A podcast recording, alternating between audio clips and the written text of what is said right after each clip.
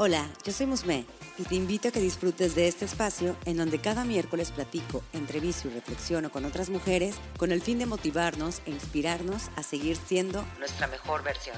Un podcast dedicado a todas las mujeres que se ríen de la vida y disfrutan de ser ellas mismas. Seguramente te ha pasado que las cosas no salen como uno las planea, pero ¿sabes qué? A mí también. O simplemente crees que no cumples con los estándares que hay afuera, pero déjame te digo que ese es el chiste. Ser únicas. No te claves en ser perfecta. Mejor sé una mujer increíblemente imperfecta. Comenzamos. Hoy traigo un tema que en lo personal fue la protagonista de muchas sesiones en mi terapia personal. Honestamente, no me da pena admitir que viví dependencia emocional con dos exparejas. Y debo reconocer que si no hubiera superado eso, definitivamente no sería la persona que soy ahora y de la cual me siento muy orgullosa.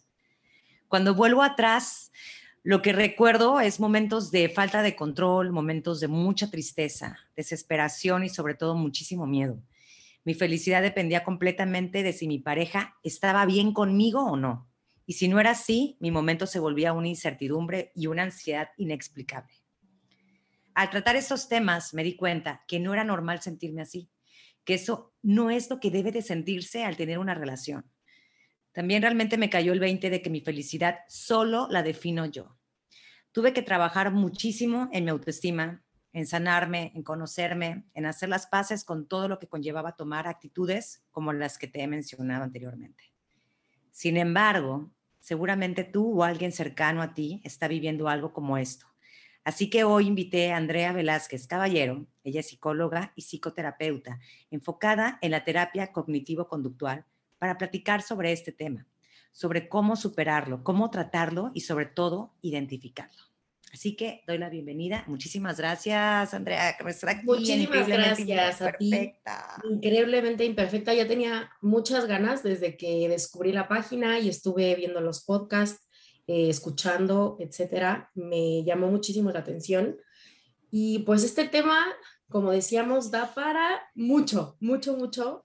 Eh, qué maravilloso que tengamos estos medios para compartirlo, para concientizar, para divulgarlo y pues te agradezco muchísimo la invitación, me da muchísimo gusto compartir este tiempo contigo y pues para platicar para todos los que, los y las que han pasado por esto, creo que todos hemos pasado, yo eh, obviamente profesionalmente lo veo, pero personalmente también lo he pasado, eh, también con una pareja y hasta hay niveles, ¿no? Creo que hasta con diferentes parejas en diferentes niveles lo pasas, pero lo importante es que vamos saliendo adelante y que tenemos estos espacios para platicarlo.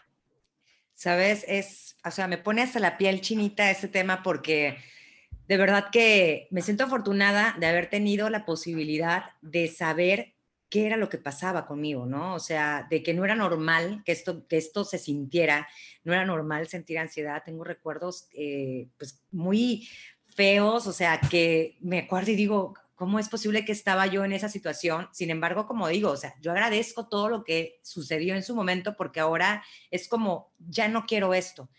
Sin embargo, yo sé que es un tema que muchas hemos pasado o que muchas estamos viviendo y mm, es un tema que no es normal, que no está bien y por eso primero me gustaría, pues ahora sí que definir, ¿no? Que realmente qué es la dependencia emocional para poder identificarla.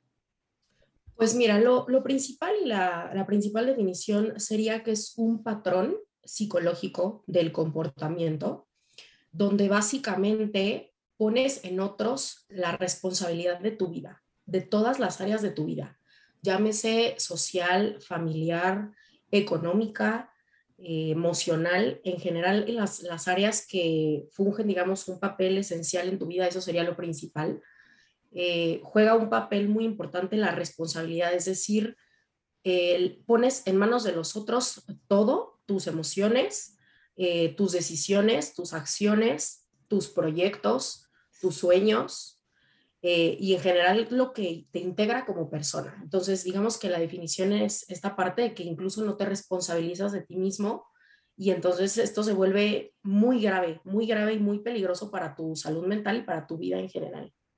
Y pero ¿cómo es que esto se origina? ¿Realmente cómo es que surge? ¿Por qué no nos damos pues, cuenta? Ajá, es una línea muy delgadita. Eh, tiene muchas fuentes. Una de ellas es la parte familiar, desde cómo nos empezamos a desarrollar desde niños y cómo vemos que nuestra familia, especialmente nuestro núcleo, llámese papá y mamá, se relacionan. Eso sería una de las mm. principales fuentes, ¿no? Cómo es la relación, cómo es el ambiente familiar. Y al final nuestros papás o las personas con las que convivimos desde muy pequeñitos nos enseñan estos patrones de cómo comportarnos, cómo llevar una relación. Eh, y obviamente aquí es donde se aprende. O sea, yo siempre se los digo incluso en terapia, nada de lo que somos hoy eh, eh, viene desde nuestro nacimiento, todo lo aprendemos. Entonces, realmente sí, hasta la misma dependencia emocional se aprende. Eso sería una. Y otra fuente definitivamente es autoestima. Autoestima totalmente. Y digamos, ahorita suena mucho esto del amor propio. Y realmente sí, aunque creo que hasta suena cliché, pero de verdad el amor propio engloba muchísimo y en, temas de psicología es más hacia autoestima. Entonces, eh, obviamente el tener una baja autoestima hace que atraigas a personas con dependencia emocional y entonces al tú tener también esta dependencia emocional se vuelve un círculo bien complicado. Oye, pero por ejemplo, dices que, bueno, es que todo realmente, bueno, tú como psicóloga debes de saber más, ¿verdad? Pero siento que todo viene realmente de, de la infancia, ¿no? O sea, también es como un, un compromiso muy cañón que se echan los papás, porque pues realmente todo lo que se vive en ese momento, en esa etapa de la vida como ser humano, influye muchísimo en todo lo que vas a vivir, ¿no? Más adelante, ¿no? En tus decisiones, tus actitudes.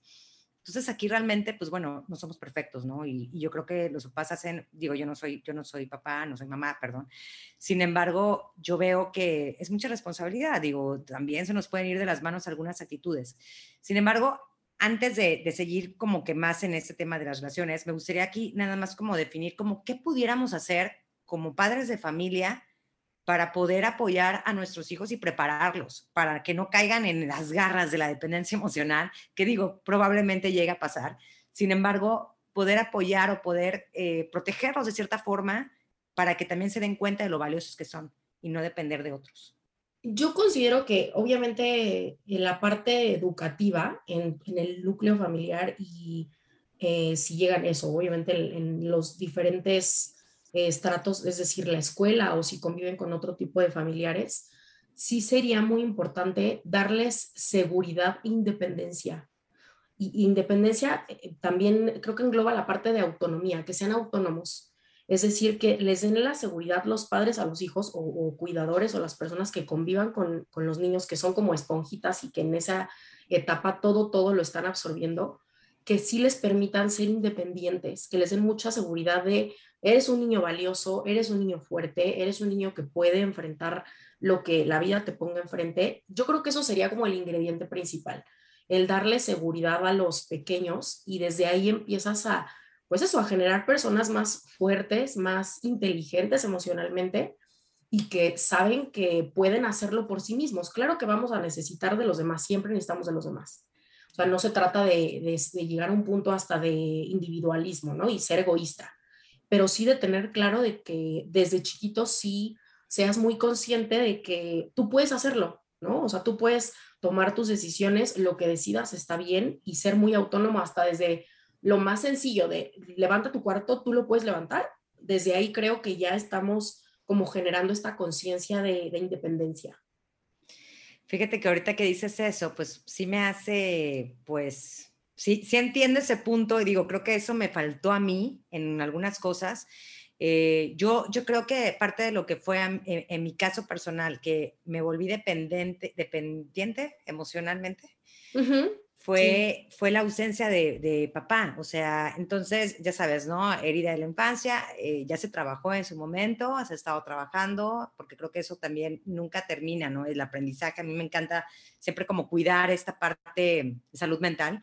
Sin embargo, pues en, su momento yo no lo sabía, ¿no? Yo no sabía ni siquiera que, que existía esta palabra de amor propio para, pues bueno, tú lo acabas de decir, ahorita es como más cliché, ¿no? Que mucha gente ya lo comenta, yo lo comento mucho.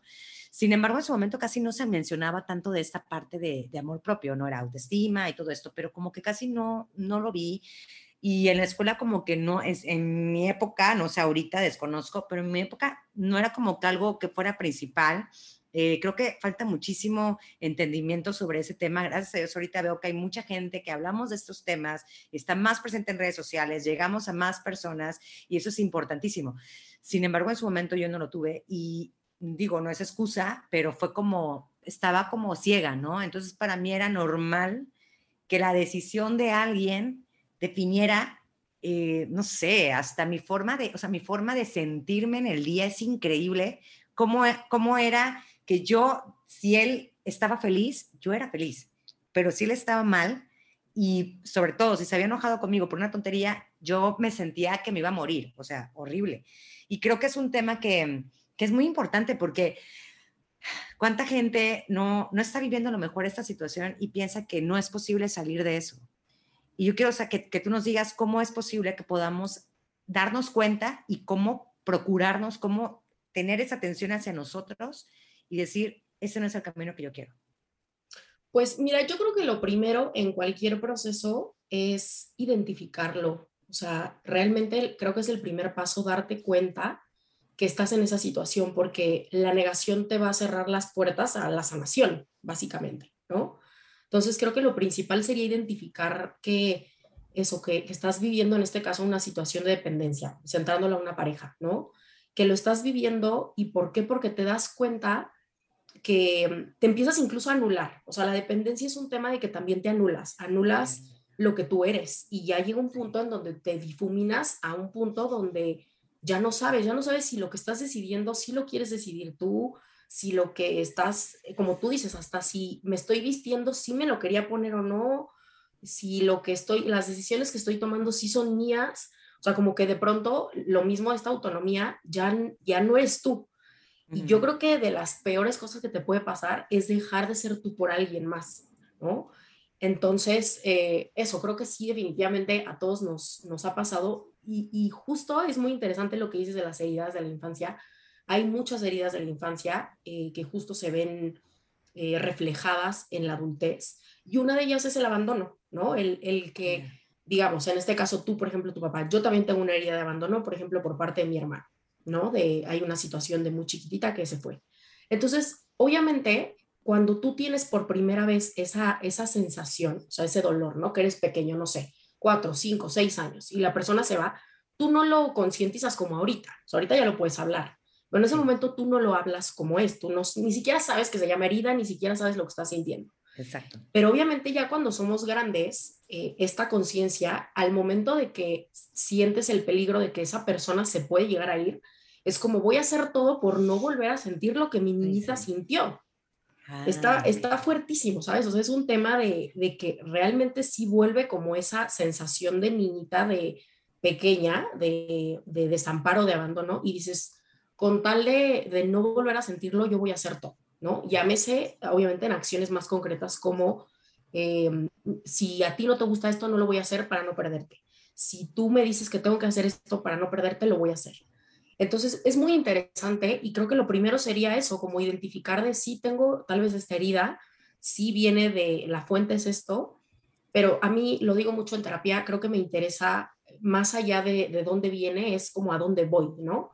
Y creo que el primer paso de, de, ver hacia el futuro es identificarlo y aceptarlo eh, y trabajarlo. O sea, realmente terapia es una de las muchas maneras que hay de trabajarlo, pero en reflexionar en nosotros mismos, en conocernos mucho, a la gente le da mucho miedo conocerse. Y, yo siempre les digo, puedes evadir a todo el mundo, pero a la hora de que llegas a tu casa y te ves al espejo, ahí ya no hay manera de evadirte. Entonces, realmente sí creo que es muy importante que aprendamos a, a reconocer y aceptar. No tiene, no tiene nada de malo, afortunadamente la salud mental ya es mucho más hablada que antes. O sea, como tú dices, yo eh, en este tema también, obviamente, cuando era chiquita, ni, idea, ¿no? Incluso los psicólogos o los, los terapeutas o tareas o estas páginas tampoco existían cuando yo era, cuando ya era chiquita, pero creo que ahorita el que ya se esté abriendo también es una súper oportunidad para identificarlo y que, por ejemplo, ahorita que nosotros estamos platicando y nos escuchan, que digan, ay, yo también soy, ¿no? Y ya lo identifiqué. Y creo que definitivamente ese es el primer paso y de ahí trabajarlo. Y como tú dices, se trabaja y se trabaja y se trabaja. Es algo infinito, pero también es muy nutritivo porque al final creo que no hay nada mejor que trabajar en ti. Sí, o sea, eso siempre lo, he dicho en, los otros episodios. Eh, creo que nunca me va a cansar de decir que recomiendo muchísimo la terapia, como, como dicen, ¿no? Que es canas, que debería de ser canasta básica, estar dentro de la canasta básica, porque te hace, eh, pues ahora sí que tanto reflexionar a ti misma, a ti mismo, y aparte ser una mejor persona. O sea, y ahorita necesitamos ese tipo de personas, ¿no? O sea, que trabajen estas cosas o esos traumas de cierta forma desde la infancia. Y cuando comentas todo esto, eh, yo me acuerdo perfectamente de que, de que yo hacía hasta lo imposible para que esta persona no se fuera. Entonces, yo me acuerdo perfecto que hice, o sea, hice cosas que hoy si yo las hago, me, o sea, me da una vergüenza. Yo digo, es que cómo es posible que lo hice y cómo fue posible que esperé, o sea, yo no digo que esta persona sea mala, a lo que voy es cómo yo, o sea, yo dependía de él, realmente lo volví mi mundo. Y cómo dejé pasar tanto tiempo, fueron más de cinco años, mucho más. Entonces, es normal, y también eso quiero que llegue a más personas, es normal que también, no, o sea, que no se sientan mal si ya lleva mucho tiempo en una relación así. Sin embargo, sí creo que es muy importante detectarlo, escuchar lo que les estamos diciendo. Em, digo, que hay que aprovechar que tenemos a Andrea, que es, psicóloga, y que realmente son cosas que, que, cuestan trabajo darnos cuenta. Sin embargo, es posible salir de eso. Yo, yo, pensaba que no iba a haber un momento en el que yo tomara una decisión. Lamentablemente, la decisión, cuando yo decidí terminar esa relación, lo hice a través de una decisión eh, que no era conveniente en ese momento. O sea, entonces ahí se manejó una manipulación muy cañona por culpa y demás. Pero si no hubiera sido por esa decisión que tomé así, em, no hubiera salido, yo creo que no hubiera salido de esa relación en un buen tiempo. O sea, entonces sí es como, yo tuve que darme de topes y para recuperarme todavía de eso me costó más de dos años, más, o sea, tres años. O sea, no fue fácil, pero logré salir. Y eso es como... Sí, claro. Es que también eso, creo que eh, vivimos en una sociedad donde todavía juzgamos mucho y nosotros somos nuestros peores jueces. O sea, yo siempre lo digo, siempre la persona que más señalas es a ti mismo o a ti misma. Y, y sí creo que es importante esta parte de normalizarlo, ¿sabes? O sea, el normalizar de, ok, tal vez llevas un año, o tal vez llevas seis meses, o tal vez llevas ocho años, pero no tiene nada de malo, está bien, está bien si dependes, está bien que seas un dependiente, está bien eh, aceptarlo, porque no tiene nada de malo el cómo te sientas. Por ejemplo, creo que una de las emociones que más se siente cuando dependes es ansiedad, ¿no? O sea, es una ansiedad tremenda, una ansiedad de que se vaya, una ansiedad de que le guste, una ansiedad de que eh, cualquier estado de ánimo a ti te afecte, una ansiedad de por favor no te vayas. Entonces, es importante aprender a normalizar, ok, está bien sentir ansiedad, pero lo que no está bien es que te quedes ahí y te quedes para el, resto de los años y de tu vida. Te interrumpo unos segundos solo para comentarte que si deseas apoyarme a hacer crecer este proyecto, nada me haría más feliz que me echaras la mano con estas invitaciones. Uno, dejándome cinco estrellitas en Spotify o si me escuchas en Apple Podcasts, dejándome solamente tu reseña. Dos, suscribiéndote a mi newsletter mensual a través de la página www.increíblementeimperfecta.com. 3. Si eres amante de los libros, así como yo, y quieres compartirnos frases o algunas recomendaciones, te invito a que formes parte de mi grupo en Facebook. Y 4. Sobre todo, si crees que este episodio le puede ayudar a más personas, siéntete libre de compartirlo. Ahora sí, regresamos. ¿No? O sea, creo que es muy valioso decir, ok, ya lo identifiqué, es, es normal sentirme así, pero claro que hay una salida y no importan los años que pasen, o sea, yo también es lo que les digo eh, mientras tú estés en este mundo, tienes oportunidad de cambiar, no importa qué tanto tiempo haya pasado, y vale la pena. Así te llegaran a quedar dos años de vida, esos dos años vas a tener mejor calidad y vale la pena. Vale la pena. Entonces sí creo que mm, eso, normalizarlo también es muy importante y, creo que espacios como este también nos ayudan mucho a, decir, a mí también me pasó, ¿no? O sea, soy psicóloga y a mí también me pasó. O, lo, lo, viví durante cuatro años, o lo viví durante ocho, o lo viví, está bien, no tiene nada de malo, está bien que lo aceptes y creo que definitivamente ese es el primer escalón hacia que puedas sí dar cambios en tu vida. O sea, el, cambio es algo que nos asusta, pero yo creo que siempre se tiende a ser mejor. Sí, Sí, todo pasa por algo, ¿no? Como que siempre yo soy de la idea de que vienen cosas mejores, o sea, mantenerme positiva ante todo, ¿no? Y, pues sí, creo que ha sido un buen camino. Y te iba a preguntar, por ejemplo, em, ¿cómo pudiéramos ir, digo, ya hemos hablado mucho de esto, pero nada más casi como que algunos puntos. ¿Cómo identificar que realmente estamos entrando tal vez, o sea, ya nos estamos volviendo dependientes de esta persona. O sea, que digas, a ver, cuidado, cuando ya empieces a sentir esto, cuando empieces, o cada quien es diferente, o se, o se repiten varios, los mismos patrones. Pues mira, sí hay obviamente diferencia en cada persona, pero creo que en general sería que primero tu estado de ánimo depende de la otra persona.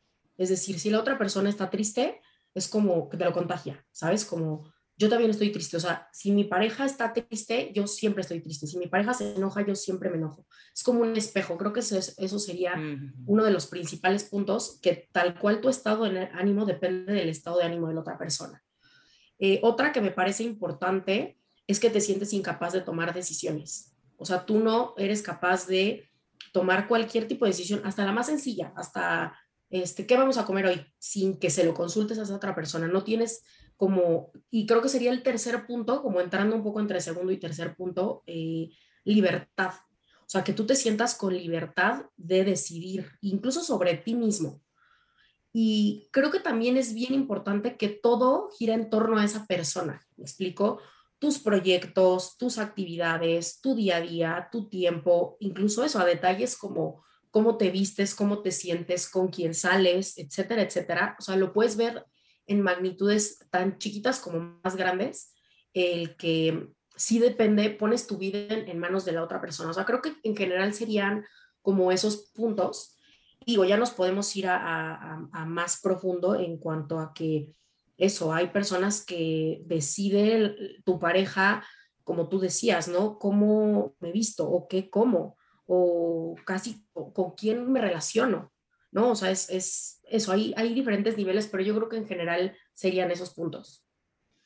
¿Y tú crees que, por ejemplo, se me vino a la mente, una persona, bueno, no sé ahí, una persona puede andar, o sea, supongamos que yo tengo una pareja y sigo y, me considero que soy dependiente emocional de él, ¿no?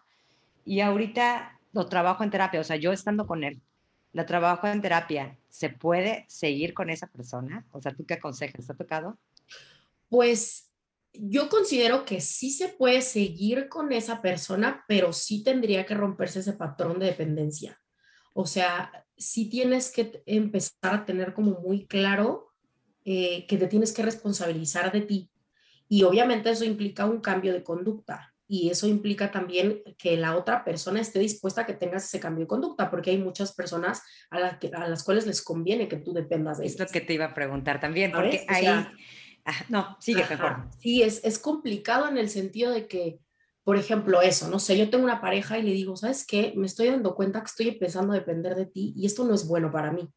Y si la otra persona tiene esta apertura de decir, ¿sabes qué? Sí, creo que es, es bueno que cada quien tenga como su individualidad o sus espacios o cada quien sea, pues eso, personas individuales, sí podría trabajarse en el sentido de que la otra persona esté consciente de que no te hace bien, si realmente le interesas. Pero si estamos frente a un caso donde la otra persona de la que dependes le conviene que tú dependas porque obtiene algo de ti o porque lo mismo tiene heridas que no sana o porque simplemente le conviene, pues ahí es más complicado. O sea, creo que la respuesta es sí, pero siempre que los dos estén dispuestos y conscientes de que es dependencia, si no va a ser más complicado. Porque ahí es donde también te iba a preguntar, realmente la persona, o sea, yo que soy dependiente de la otra persona, veo, bueno, en su momento yo veía como el villano a mi expareja, o sea, en su momento mi pareja, ¿no? Pero después, obviamente, ya trabajando y todo, digo, a ver, realmente no es cubrir un villano, yo era la que me había hecho dependiente de él, pero realmente sí puede existir, que ahorita que dijiste, también esa persona a lo mejor y puede ser que también le convenga, digo, no es que sea un villano, no lo quise decir tan así, pero puede ser como una persona ventajosa y decir, y aprovecharse más que nada de tus sentimientos, o lo veo, o lo, estoy diciendo muy, muy... No, no, no, está bien, sí, incluso hasta entra en la, la manipulación, perdón, ¿sabes? El que hay personas, eso, narcisistas, manipuladoras, chantajistas, que están viendo que eres dependiente y se aprovechan de eso, porque obtienen algo, obtienen beneficios, eh, incluso hasta, creo que hablamos, nos podemos meter a temas económicos, a temas de sexualidad, o sea, realmente si hay personas que ejercen eh, como esta presión, eh, aprovechando tu vulnerabilidad de, ser dependiente. Y creo que eso, obviamente ahí es un poco más complicado, tal vez salir en el sentido de que pues a esta persona está, es el estímulo que te está jalando así esa dependencia, no tienes a alguien que te diga, ah, no, sabes que sí, mi amor, creo que sí estamos como dependiendo mucho del otro, mejor sí trabajémoslo para que tengamos una relación más sana. Ojalá fuera así. O sea, ojalá, es por eso que también vuelvo a lo mismo, terapia, porque creo que funciona de las dos personas, o sea, para ambas partes en una relación y yo creo que aquí lo importante es, digo, ya tú tomarás la decisión si sigues, si no sigues, y como dices, seguramente que si tú también hay un trabajo en una sola persona, dudo que la otra persona se quiera quedar en el mismo sitio. Aquí es cómo, cómo realmente se ve una relación sana. Mira, yo creo que lo principal es que las dos personas sean el centro de su propia vida. ¿Y a qué me refiero mm. con el centro? y también se los digo mucho, cuando tú pones a la otra persona en el centro de tu vida, eso implica que todo gira tal cual en torno a él, ¿no? Como un sistema solar. Entonces, imagínate que tal cual tienes esa persona en el centro y si esa persona se llega a ir, adiós, me explico, adiós todo. O sea, adiós tus sueños, adiós tus planes, adiós tu estado de ánimo feliz, adiós todo lo que eres, ¿no? En cambio, creo que si esa persona, en el centro estás tú, y alrededor de, ti está esta persona, pero también está tu círculo familiar, tu círculo social, eh, tus actividades, lo que te guste, tus pasiones, etcétera. Incluso si esa persona, para empezar, no te va a dar miedo que esa persona se vaya, porque tienes muchos otros soportes. Y segundo, si esa persona se llega a ir, vas a superarlo de mejor forma porque eres independiente, porque justo no lo pusiste a él en el centro. Entonces, volviendo también a este tema de, de cómo una relación sana, yo creo que una relación eh, sana, eso se basa en seres individuales que se ponen al centro de su vida y que su pareja es un complemento, pero no es, digamos, el platillo principal, ¿no? O sea, es, es un gran complemento y que yo también se los digo, lo vean a, su pareja como una elección, no como una necesidad, porque esa es otra cosa. Si tú te relacionas desde la necesidad, ya empezaste mal, ¿no? Como de, es que yo te necesito. O sea, realmente no necesitas a tu pareja, la estás eligiendo pero es desde elección, no desde necesidad. Entonces, creo que eso, y que cada quien tenga sus espacios, sus tiempos, sus proyectos, sus prioridades. O sea, creo que sí es bien importante que sean seres individuales, que lo que puedan compartir está maravilloso. O sea, creo que a, quien no nos gusta compartir tiempo, proyectos, sueños, eh, hobbies, etcétera. Pero creo que sí es bien importante que cada quien tenga su tiempo, ¿no? O sea, y de todo, ¿no? Tu tiempo con tu familia, tu tiempo con tus amigos, tu tiempo de pasatiempos. Creo que eso, eso es como de lo principal, o sea, ser seres individuales. Que ahí viene, digo, vamos a volver a decir lo mismo del amor propio, pero realmente lo que estás diciendo es producto de eso, es un trabajo de, amor, o sea, un trabajo de autoestima y un trabajo de autoconocimiento, ¿no? O sea, definitivamente. Sí, o sea, creo que la autoestima engloba muchos, muchos conceptos como autorrespeto, como autovaloración, como eh, autoeficacia, ¿no? O sea, ¿y a qué me refiero con estos conceptos? La autoestima es, un concepto muy amplio, muy, muy amplio. Y estos como subtemas o subconceptos que te menciono, eh, son lo que forman el que una persona tenga una buena autoestima. ¿Qué, ¿A qué es una buena autoestima? Literal es que, te estimes a ti, ¿no? Que te quieras, que te tengas en un buen concepto.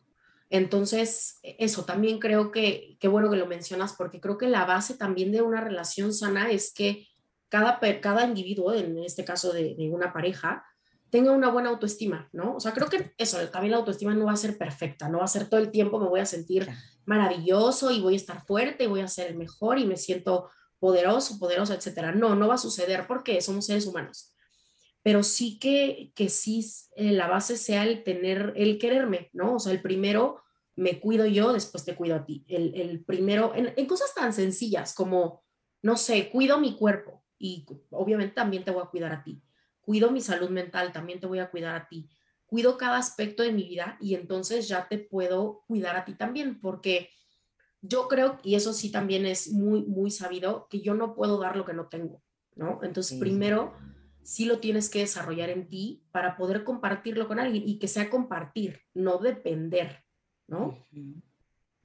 Antes de, terminar, digo, este, este capítulo, por así decirlo, eh, ¿tú, ¿tú crees que la dependencia emocional es igual a, o sea, ser dependiente emocionalmente es igual a que, a que no es amor? o sí puede ser amor? No, yo creo que dependencia emocional se confunde mucho con amor, se confunde mucho con eh, costumbre, se mm. confunde con apego, se confunde con muchos términos, pero definitivamente depender no es amar. Antes de pasar a la segunda sección, me gustaría, Andrea, si nos, pudieras dar como una, conclusión o un mensaje a la comunidad que nos está escuchando sobre realmente sobre cómo, cómo salir, cómo creer en, ellas mismas y decir, sabes qué, sí puedes, puedes hacerlo, o sea, tienes esto, esto, esto. Eh, yo creo que lo principal es que sí sepan identificar y concientizar, aprender a conocerse a ustedes mismas. Eh, considero que, como bien lo dijiste, la dependencia no es amor. Eh, el amor eh, se ve como cuidado, el amor se ve como atención, el amor se ve como protección, como crecimiento. Y creo que todas la tenemos estos valores dentro, ¿no? Solamente que a veces nos cuesta trabajo creérnoslo. Y yo creo que lo principal es que, incluso como, como el título, eh, increíblemente imperfecta, dentro de nuestras imperfecciones somos perfectas y somos valiosas, cada una. Y creo que eso es el motor que puede ayudar a que justo no seas dependiente y, sea desde la elección, desde la decisión, por amor y no por necesidad. Creo que ese sería el mensaje principal. Me encanta. Muchísimas gracias. Está muy interesante, muy interesante. Sí. Pues vámonos a la segunda sección, Andrea. Y precisamente que estabas diciendo, entre nuestras imperfecciones también hay perfección. Digo. ¿Cuál sería tu imperfección más perfecta? Eh, yo creo que, eh, que soy muy perfeccionista. Y digo que es, digo que es una, o sea, tengo como aquí dos, digamos, opiniones encontradas conmigo misma, ¿no? Porque por una parte, siento que el ser eso como muy perfeccionista, muy detallista, muy exigente, me ha llevado a muchos de mis logros personales y profesionales pero también de pronto puede ser muy agotador porque la perfección no existe, ¿no? O sea, como seres humanos nunca vamos a ser perfectos. Entonces, tengo como estas dos de que gracias a la, perfección o al perfeccionismo he podido alcanzar muchos de mis objetivos, pero también sí me ha desgastado. Entonces, es algo que obviamente yo también trabajo, ¿no? El, el tema de, de no ser tan exigente y tan dura conmigo, que creo que muchas o muchos lo somos. Entonces, creo que esa sería la respuesta. ¿Qué frase es la que te empodera en tus momentos más vulnerables? Em, definitivamente me gusta mucho una que dice, la vida es un instante que nunca vuelve. Y creo que es porque realmente sí, el presente es todo lo que tenemos, entonces hay que tratar de, de hacerlo mejor con él porque una vez que la vida pasa ya no regresa. Sí es. ¿Qué libro es el que más te ha marcado que nos puedas recomendar? Mi libro favorito y que más me ha marcado es El arte de amar de Eric Fromm.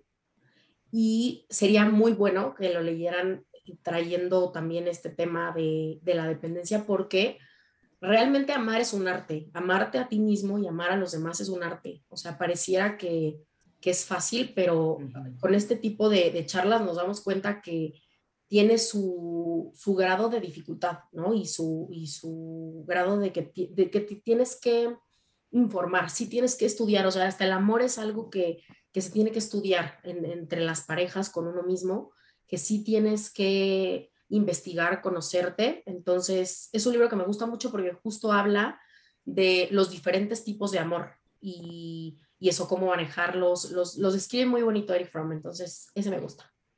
Perfecto. Qué bueno que lo recomiendas y lo trajiste ahorita pues aquí a la mesa. Sí. Y por último, Andrea, ¿dónde podemos encontrarte? Eh, yo estoy en Instagram, eh, mi perfil es psic, de psicóloga, P-S-I-C, guion bajo, Andrea Bell, con V, o sea, de Andrea Velázquez, Andrea Bell. Entonces ahí me pueden encontrar. Eh, obviamente ven ahí de mi trabajo, hago divulgación científica de muchos temas de dependencia emocional, de hecho tengo también un post y pues ahí me pueden encontrar, ahí me pueden contactar y pues con mucho gusto podemos platicar. Perfecto, Andrea. Pues te agradezco muchísimo tu tiempo y bueno, esto no es una despedida porque como dijimos anteriormente, creo que tenemos eh, muchos temas que pudiéramos platicar juntas, así que te agradezco por haber sido la primera vez que viniste aquí en Increíblemente Perfecta, te espero próximamente y pues muchísimas gracias por toda la información que nos acabas de, brindar porque la verdad que es muy valiosa y de corazón espero que llegue a todas las personas que tengan que llegarles y sobre todo las personas que están pasando por un momento difícil como es la dependencia emocional, sea un canal para una autoayuda. Sí, claro que sí. Pues muchísimas gracias a ti, al contrario. Te invito a que me des seguir en Spotify para que no te pierdas cada miércoles nuevos episodios. Recuerda que me puedes encontrar en Instagram como arroba increíblemente-imperfecta y si deseas puedes enviarme un DM. Me encantaría saber qué te parece el podcast, qué temas te gustaría que abordara y sobre todo saber de ti.